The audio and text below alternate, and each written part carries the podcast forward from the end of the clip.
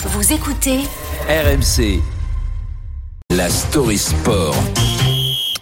Bonjour Pierre Amiche. Bonjour à tous. Bonjour. Les championnats du monde de tennis de table débutent euh, aujourd'hui. Si les favoris sont encore et toujours chinois, deux Français se présentent en Afrique du Sud avec de grandes ambitions. Deux frères, Alexis et Félix Lebrun, qui font trembler le monde des pongistes. C'est comme ça qu'on dit? Pongiste. Pongistes Ping-pong, pongistes Ouais, bien sûr, les ping-pongistes.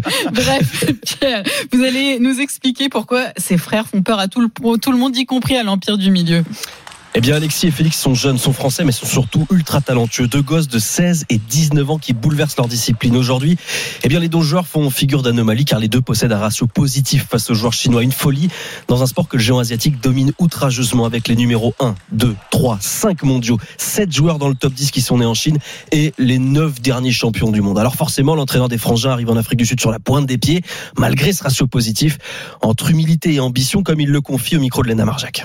Aujourd'hui, les Chinois, euh, si je dis pas de bêtises, euh, ils ont 71 médailles, je crois, sur les 80 dernières euh, mondiales. Donc, ils sont encore très, très au-dessus de tout le monde.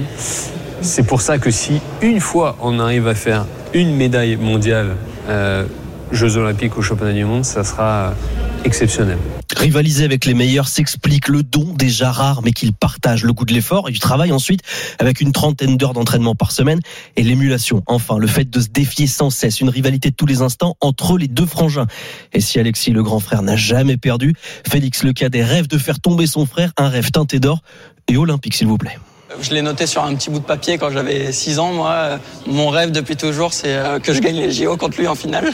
Donc euh, après, euh, comme je l'ai dit avant, tout le monde veut, être le plus fort possible. Donc euh, ça reste très difficile, mais c'est ce qu'on veut, oui.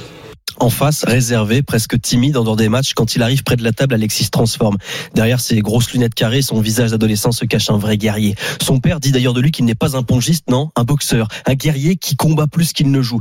La preuve de ce caractère, il y a un mois, quand Alexis renverse le monument Zhendong Fang, numéro un mondial, champion olympique, quadruple champion du monde, en quart de finale du tournoi de Macao. Un exploit majeur face aux meilleurs joueurs chinois. La Chine, pays incontournable, modèle jalousé, parfois copié.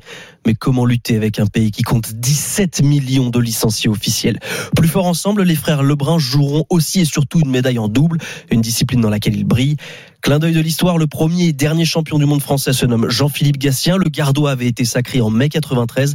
Alexis Lebrun n'était pas encore né. À lui désormais et à son frère de faire trembler la muraille de Chine.